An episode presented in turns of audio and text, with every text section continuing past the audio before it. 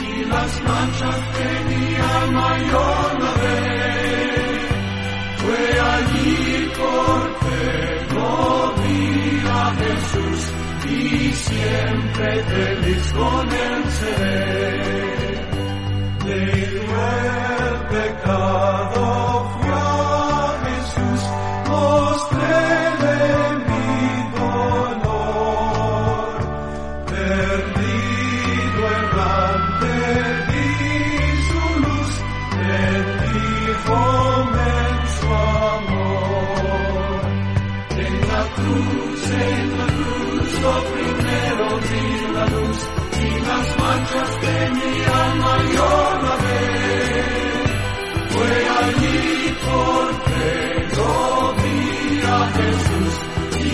siempre feliz con él seré.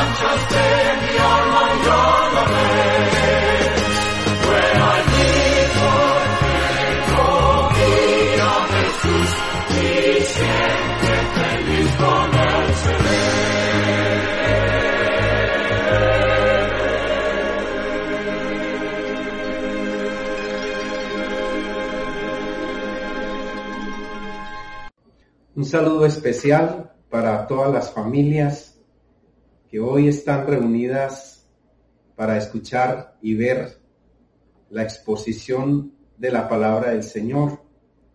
En un día especial en que mucha parte de la humanidad se reúne para celebrar la entrada triunfal de nuestro Señor Jesús de Nazaret como rey de los judíos y, por qué no decirlo, como rey de los cielos.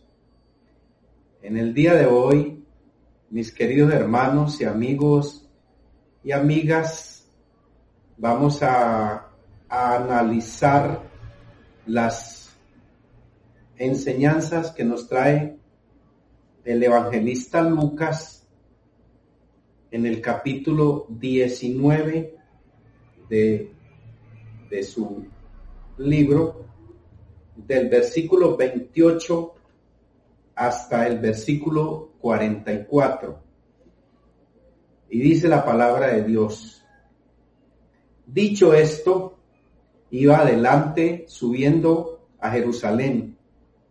Y aconteció que llegando cerca de Betfagé y de Betania, al monte que se llama Los Olivos, envió a, dos de sus discípulos, diciendo, Id a la aldea de enfrente, y al entrar en ella hallaréis un pollino atado, en el cual ningún hombre ha montado jamás. Desatadle y traedlo. Y si alguien nos preguntare, ¿por qué lo desatáis? Le responderéis así, porque el Señor lo necesita. Fueron los que habían sido enviados y hallaron como les dijo. Y cuando desataban el pollino, sus dueños les dijeron, ¿por qué desatáis el pollino? Ellos le dijeron, porque el Señor lo necesita. Y lo trajeron a Jesús, y habiendo echado sus mantos sobre el pollino, subieron a Jesús encima, y a su paso tendían sus mantos por el camino. Y cuando llegaban ya cerca de la bajada del monte los olivos, toda la multitud de los discípulos gozándose comenzó a alabar a Dios a grandes voces por todas las maravillas que había visto, diciendo, bendito el Rey que viene en el nombre del Señor, paz en el cielo y gloria en las alturas. Entonces, algunos de los fariseos de entre la multitud le dijeron, Maestro, reprende a tus discípulos. Él respondiendo les dijo, Os digo que si estos callaran, las piedras clamarían. Y cuando llegó cerca de la ciudad, al verla, lloró sobre ella, diciendo, Oh, si también tú conocieses, a lo menos en este día, lo que es para tu paz, mas ahora está encubierto de tus ojos, porque vendrán días sobre ti cuando tus enemigos te rodearán con vallado y te sitiarán y por todas partes te estrecharán y te derribarán a tierra y a tus hijos dentro de ti y no dejarán en ti piedra sobre piedra por cuanto no conociste el tiempo de tu visitación. Padre Celestial, te damos gracias por esta hermosa y diciente porción de tu palabra que tu siervo, el evangelista Lucas, consignó para nosotros en la historia, pero que hoy, Señor, es vigente, pertinente y puntual para la situación que vive el mundo, Señor. Gracias, Padre de la Gloria, por permitirnos comprender tu visita dentro de la humanidad. Te damos gracias, Padre, dirigidos por el Espíritu Santo, en el nombre de nuestro Señor Jesús y Rey. Amén y amén. Mi nombre es Jorge Aristides Montoya, pastor de la primera iglesia bautista de Envigado, departamento de Antioquia, República de Colombia. Gracias a Dios, porque no ha faltado la palabra en estos días. Gracias a Dios porque la iglesia ha podido hacer estas presentaciones para servir con el alimento espiritual que el Señor nos da y también para poder proveer a los hermanos más necesitados de algún alimento material en sus dificultades. Hoy el tema se, se llama un visitante que nos lleva adelante. Un visitante que nos lleva adelante. Ese visitante que en el día de hoy se celebra en muchas partes del mundo y que muchas personas hacen estas procesiones, traen ramos, traen eh, hojas y de árboles para celebrar este, este acontecimiento de la entrada triunfal de nuestro Señor Jesucristo en Jerusalén. Y que para muchos ya no se trata únicamente de un acontecimiento espiritual, sino de un acontecimiento de religiosidad, donde mucha gente toman estos, estos ramos, estos árboles, los llevan a sus casas para luego quemarlos y con ellos evitar las tempestades, con ellos evitar los malos augurios que tienen en sus casas. El propósito de este tema es que el rey Mesías pasa por el mundo para ofrecer su vida por la humanidad que cree en él. Es el paso de Dios. Como dice el apóstol Pablo, Dios estaba en Cristo reconciliando al mundo, no teniéndoles en cuenta sus pecados, dándoles la oportunidad de arrepentimiento. Ahí hay visitas que cambian la historia y la visita de nuestro Señor por el mundo cambió la historia. La, la, la puso antes y después de Jesucristo. Su visita fue relevante, sus enseñanzas fueron relevantes, su persona, su obra, su carácter, su enseñanza no pasa desapercibida por el mundo. No es posible que Jesús de Nazaret visite sin dejar una huella, sin dejar un, sin imprimir un cambio en nuestras vidas. Estamos hablando de el júbilo que sintió el pueblo cuando entró Jesús. Él viene delante, sale del huerto de los olivos, pasa por Betfagé y entonces la multitud lo recibe en un acto mesiánico, porque este pasaje bíblico es un pasaje totalmente mesiánico, es un pasaje profético, es un pasaje que ya se encontraba en la escritura. Entonces ellos con ese júbilo que tienen, mayormente porque allí hay personas que provenían de Galilea, personas que provenían de, Betania, personas que provenían de Betfagé y otros grupos que venían de afuera, pero mayormente la juventud con júbilo al ver a Jesús, ellos comenzaron a glorificarle, o sea que fue un momento de júbilo con, con, con, el personaje de nuestro Señor Jesucristo como el centro. Entonces ellos gritaban, Baruch atah Hachem Adonai, Baruch atah Hachem Adonai, bendito el que viene en el nombre del Señor. Jesús, el Salvador entonces, entra como ese verdadero Yeshua, que significa la visita del que viene a liberar. Claro que ellos lo entendieron de otra forma, ellos lo entendían como un Mesías político que venía a salvarles de la opresión, la opresión romana, que pedía altos impuestos, eh, la opresión religiosa de los saduceos que pedían también sus cuotas para el templo. Y la pobreza porque la ciudad de Jerusalén es una ciudad que no, producía tanto, no era una ciudad especial para la agricultura.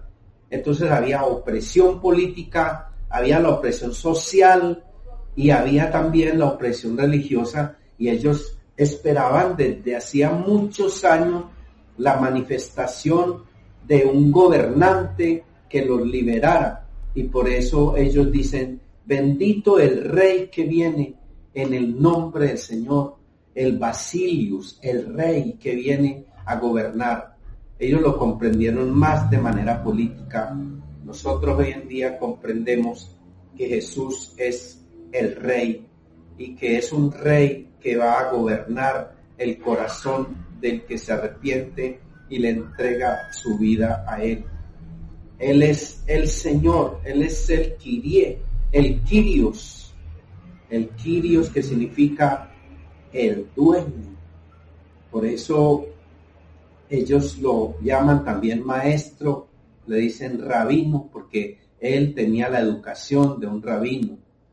Y acá vemos personajes como la multitud de los discípulos, un grupo de los que obedecen, de los que van para traer eh, el pollino, el burrito, y entonces vemos que también hay unos discípulos que son comprometidos con el Señor, esas personas que en medio de la multitud han decidido obedecerle, han decidido poner sus vidas al servicio del rey, estos macetés, estos discípulos, estas gentes de Jerusalén que no comprenden ese momento y que le, le, le hacen gritos de alabanza, le hacen gritos de júbilo, pero que posteriormente lo crucifican, mostrando la variabilidad de la naturaleza humana.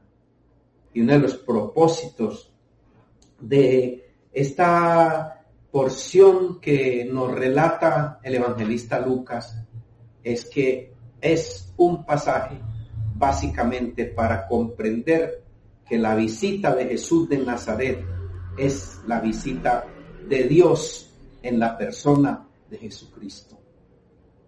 Ahí está entonces esa gran ciudad que le recibe. Él hace su ministerio en Jerusalén, allá en el sur de su pueblo, de Palestina, y entra seguramente observando no solo la bienvenida que le dan, sino también su trasfondo, lo que hay por dentro de ellos, sus intenciones, es lo que él analiza en su forma de ver. Este, Jerusalén entonces es un centro universal de la religión, es un centro que, que, que congrega judíos, que congrega árabes, que congrega cristianos, pero que con el tiempo ya no tiene el anhelo espiritual que se tenía de la gran ciudad, de la ciudad eterna, de la ciudad de piedra, de la ciudad donde se manifestaría el gobierno universal del rey, sino que se convierte en una ciudad turística, en una ciudad religiosa con manifestaciones populares de religión, pero en cierto sentido vacía espiritualmente. Y aquí vemos en lo que ellos sentían allí, y es que dice la palabra de Dios que toda la multitud de los discípulos estaban gozándose, ya que era, era un momento de júbilo, era un momento de admiración, era un momento de bendición, era un momento también de nostalgia, porque en medio de todo ese júbilo, de todo ese gozo, de toda esa manifestación, el Señor llora, llora y parece como inverosímil que Él haya llorado en medio de un recibimiento tan grande como el que le hicieron. Eh, ese llanto entonces de nuestro Señor es un llanto profético, es un llanto del que es omnisciente y vislumbra no solo el momento, sino también el futuro de ese pueblo. Una cosa muy importante, hermanos, es que cuando nosotros miramos esta historia que sucedió entre el año 29 y 30, bajo el gobierno de Herodes el tetrarca. Herodes era malo. Él hizo, matar a su cuñado, hizo matar a dos de sus hijos para poder sostener su, su reino, porque a él lo que le importaba era el poder político, a él lo que le importaba era el dinero, a él lo que le importaba era la explotación. Entonces, bajo ese gobierno se presenta el ministerio del nuevo rey, el, es bajo este hombre llamado Herodes el Grande, que, que hace, hace matar a los niños que tenían eh, los niños más pequeñitos, los niños de más de dos años, y que pudieron haber muerto unos 20 por lo menos en el propio pueblo de Belén. Claro que unos días después él también fallece, nos dice la historia y fue el momento para que pudiera regresar nuestro Señor, que estaba desplazado, que estaba exiliado en Egipto y que no vuelve otra vez a Belén, sino que se sitúa en el, en, en, el norte, se sitúa en Galilea para quedarse ahí hasta los 30 años y comenzar este ministerio y preparar la entrada y preparar esta visita, que es la visita del mismo Dios encarnado, que es lo que llaman los teólogos la kenosis, en que Dios deja su trono de gloria, deja la creación de las galaxias, donde está ahí y desciende en la persona de Jesús de Nazaret y se hace como nosotros y llega a ser eh, muerto en la cruz por causa de nuestros pecados. Esta es una visita de esas visitas que el hombre no puede pasar desapercibidas.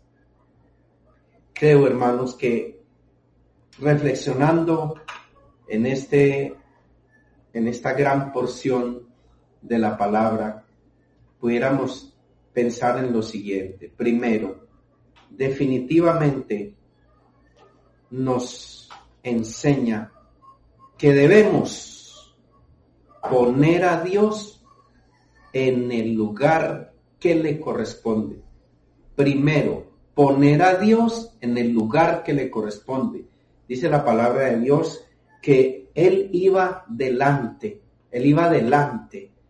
Era, era a veces diferente con los reyes. Los reyes no podían ir adelante porque arriesgaban sus vidas. Jesús nuestro rey, dice la palabra de Dios, que iba adelante en medio de la multitud.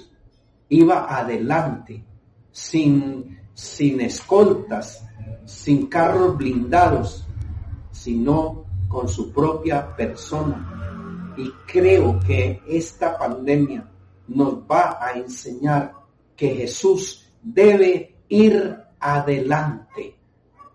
En segundo lugar, hermanos, debemos obedecer a Dios sin poner condición. Cuando le dijo a los discípulos, vayan y traigan un, un, pollino que está atado. Y si el amo les pregunta, ¿por qué? ¿Por qué se lo van a llevar? ¿Por qué lo desatan? Contéstele, contéstenle, porque el rey, porque el Señor lo necesita.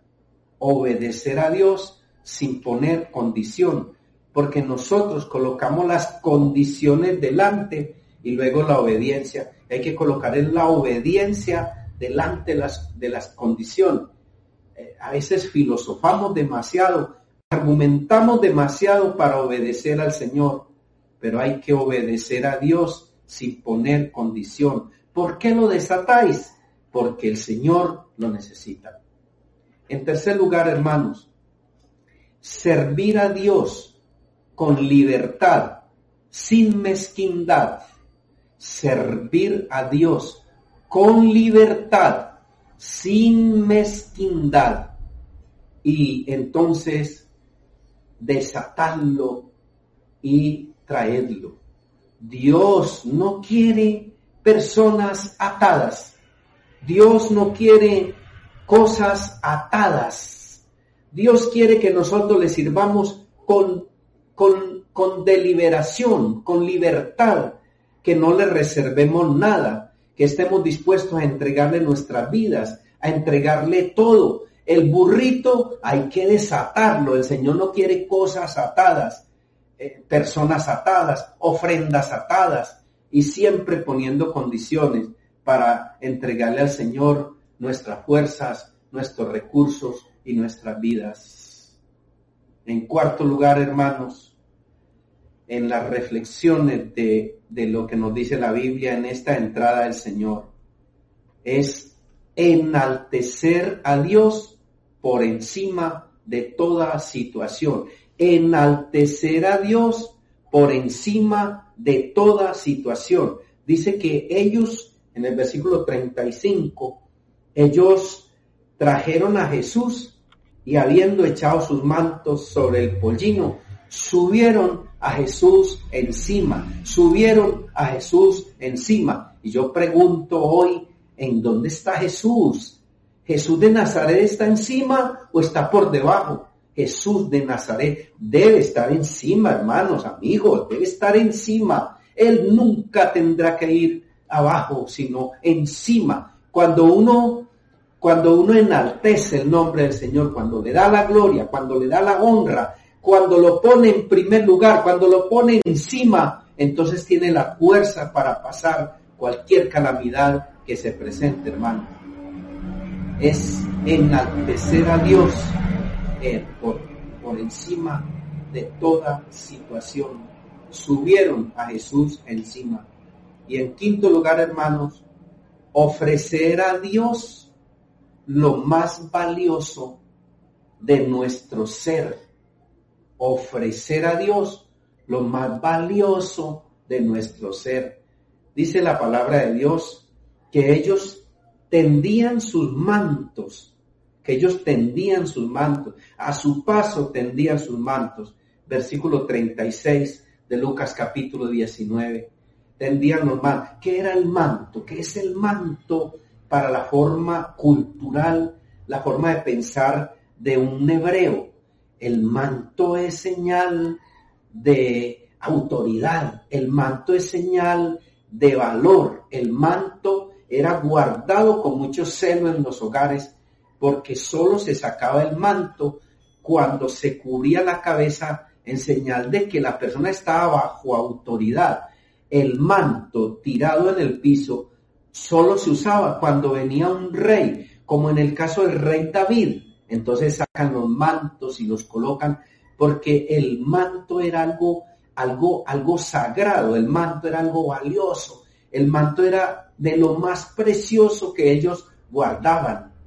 Y entonces por eso, hermanos, hay que ofrecer a Dios lo más valioso en nuestro ser. Hay que tenderle los mantos al rey, porque el rey se lo merece. El rey merece lo más precioso de nuestras vidas. Y en sexto lugar, hermanos, este es en esta reflexión el evangelista Lucas muestra con énfasis que hay que adoptar la alabanza en lugar de queja avanza.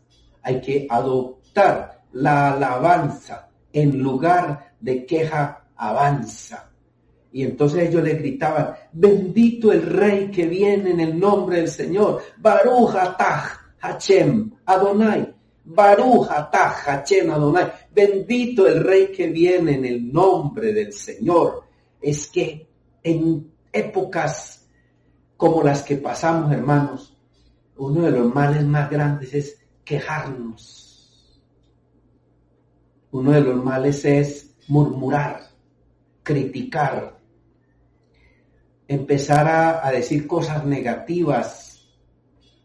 En algunos hogares que no han aprendido a hablar bien, dicen palabras vulgares, eh, cosas que ofenden a Dios. Esta situación que vimos, hermanos, es para depurar nuestra forma de hablar, es para reciclar la basura de las malas palabras y comenzar a adoptar una posición de alabanza, de, de, darle a Dios la gloria y la honra, de poderle decir gracias por tus maravillas, gracias por las grandes cosas. Gozándose, versículo 37, comenzaron a alabar a Dios a grandes voces por todas las maravillas que habían visto. Y una de esas maravillas, pues, fue la resurrección de Lázaro donde Jesús les demuestra a ellos en Betania que Él, en su paso por el mundo, vino para hacer maravillas, para sanar a los ciegos, sanar leprosos, levantar personas inmóviles que habían perdido la movilidad, sanar, eh, resucitar. Eso es lo que el Señor hizo en su, su paso fue un paso poderoso, un paso que no se ha terminado, porque Jesús sigue pasando. Y ese es el verdadero sentido de la Pascua. Pascua de la palabra Pesaj, que significa pasar. Pesaj, pasar. Dios pasó por Egipto, liberando al pueblo de Israel. Dios pasó en Jesús de Nazaret, ya no para liberar políticamente, sino para liberar al hombre del pecado, de su miseria, de su condición en que el hombre se encuentra. En séptimo lugar, este, esta reflexión de este pasaje nos enseña a predicar con persistencia, aunque haya resistencia. Predicar con persistencia, aunque haya resistencia. Os digo que si estos callaran, las piedras hablarían, porque los fariseos, que representan ese partido religioso que está asociado con los poderosos y que está siempre al lado de los escribas, al lado de la gente legalista para juzgar, le dice, maestro, reprende a tus discípulos, versículo 39. Maestro, reprende a tus discípulos.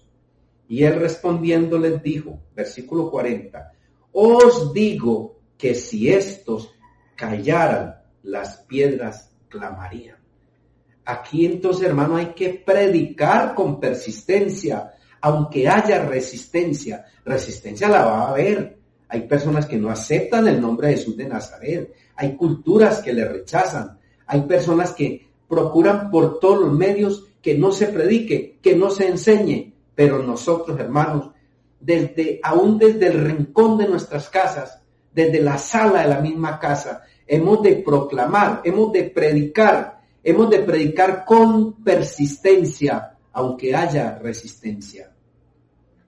Y en octavo lugar, hermanos, hacer del dolor, hacer del dolor una oportunidad para la meditación, hacer del dolor una oportunidad para la meditación. Y cuando llegó cerca de la ciudad, al verla lloró. Ay Señor, pero ¿cómo es posible que en medio de tanto agasajo hayas llorado? Y el Señor lloró porque él sabía lo que después habría de pasarle a la humanidad, porque él sabría aún lo que nos está pasando hoy en día a nosotros. Pero hermanos, el dolor también es pedagogía de Dios. El dolor también forja nuestro carácter. El dolor nos prueba si nuestro servicio al Señor es vacilante, si estamos flojos en la manera de entregar nuestro servicio al Señor. Es el dolor que nos lleva a meditar a profundidad lo que pasa con la humanidad. Jesús lloró y en otras ocasiones también lloró porque era el Dios humanado. Y los humanos lloramos y los humanos reímos y los humanos sufrimos porque es una característica de nuestra humanidad, pero también es una característica del Dios humanado. Hermanos, en noveno lugar, en noveno lugar, entender el pasar de Jesús a través de su cruz entender el pasar de Jesús. Entender el pasar de Jesús en momentos de quietud. En el versículo 44 dice, en 43, porque vendrán días sobre ti cuando tus enemigos te rodearán con vallado y te sitiarán por todas partes y te estrecharán y te derribarán a tierra y a tus hijos dentro de ti y no dejarán en ti piedra sobre piedra por cuanto no conociste el tiempo de mi visitación. Dios está visitando en estos momentos a través del dolor. Él está pasando por nuestra vida, Él está pasando por nuestra familia, él está pasando por nuestros hogares. Él está diciendo, amigo, pon atención. Es el paso de Dios. Esta es la verdadera Pascua. La Pascua fue a través del dolor. En la Pascua murieron niños egipcios. En la Pascua había pasado ya muchas plagas. Pero esto era para que el pueblo comprenda que a veces Dios tiene que llamar la atención con cosas eh, con hecatombes, con cosas espectaculares como lo que está pasando ahora. Y entonces les anuncia en esa profecía lo que 40 años vino después.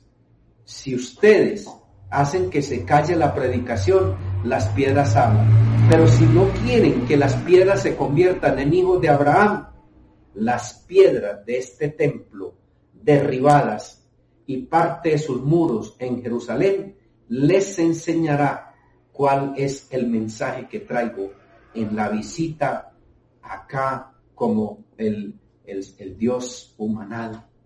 Y sucedió a los 40 años, sucede la destrucción de Jerusalén en el año 70, dirigido por el general Tito Livio, cuando arrasan con el templo y no queda piedra sobre piedra. Creo, hermanos, que en esta pandemia debemos saber que el Señor está pasando. Yo, yo le pregunto, hermano, amigo, usted, usted está, está pendiente de percibir lo que significa el paso del Señor. ¿Desaprovechará usted el paso del Señor? ¿Desaprovechará el paso del Rey?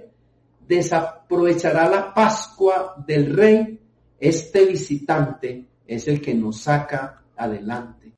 Es entender que Dios nos visita en muchas maneras, aún en las pandemias.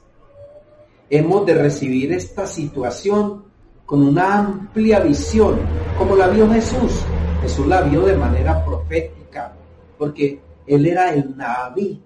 Naví que en hebreo significa el que mira de lejos, el que percibe de lejos, el que sabe lo que va a pasar en el futuro. A veces tenemos que pensar como de manera más profética, avisorar más el tiempo en su distancia. Y concluyo, hermanos, diciendo que el futuro de la humanidad está en aprovechar la visita del Rey Eternal. El futuro de la humanidad está en aprovechar la visita del Rey Eternal, Jesús de Nazaret. Así que yo te invito esta mañana a que si no conoces al Señor en tu corazón, lo aceptes y lo recibas ya no como un Jesús intelectual e histórico, sino como el Jesús que gobierna tu vida. Que Dios les bendiga, mis queridos hermanos, amigos, amigas, y nos veremos en en otra ocasión. Me alegra mucho de saber que muchos hermanos se han estado eh, conectando con nosotros. Que Dios les bendiga ricamente, hermanos.